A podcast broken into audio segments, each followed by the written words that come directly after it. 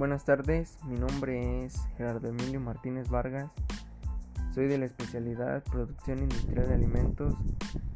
Vengo a presentarle el tema medios de cultivo.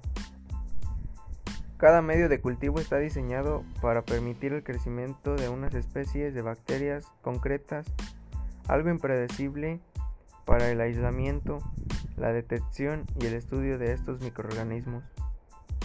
Ser capaces de aislar microorganismos es de vital importancia en el día a día, no solo de la investigación, sino de la clínica, y es que obtener colonias aisladas y con un alto crecimiento de una especie de bacteria, patógena o no, concreta, presente en una muestra, es básico para proceder a la identificación de la misma. Este, en este contexto, los medios de cultivo son herramientas imprescindibles ya desde el nacimiento de la microbiología.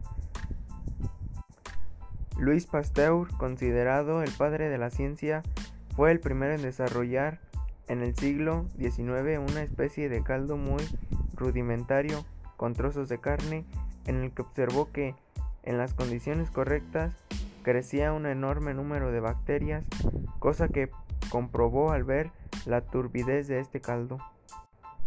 Desde entonces, personas como Robert Koch, médico y microbiólogo alemán, y otras figuras relevantes a esta ciencia han progresado en el desarrollo de unos medios, tanto sólidos como líquidos, en lo que es posible incrementar el crecimiento de las colonias de bacterias y, encima, permitir solo que se reproduzcan las que a nosotros nos interesan.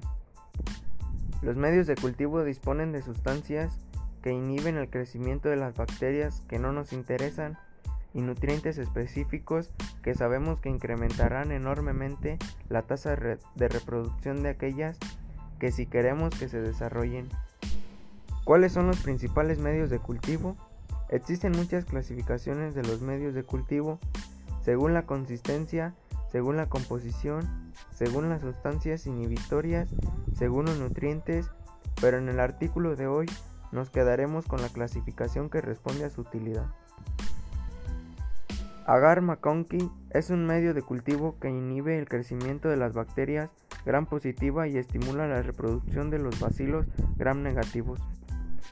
Agar sangre, como su propio nombre indica, el agar sangre dispone de sangre en su composición la cual suele ser de ovejas, caballos o a veces humanos. Agar chocolate.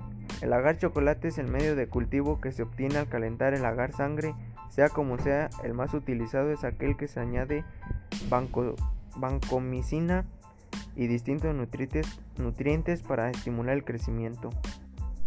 Agar sabo, sabouraud.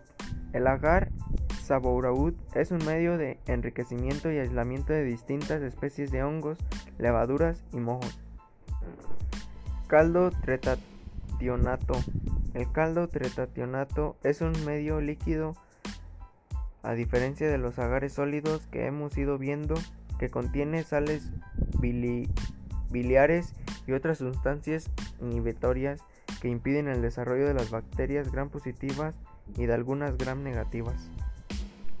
Caldo selenito. El caldo selenito es otro medio de cultivo líquido para el aislamiento de salmonella, aunque en este caso su método de acción no se basa en detectar el enzima anterior, sino en inhibir, inhibir mediante el selenito el crecimiento de otras bacterias presentes en nuestro tracto digestivo.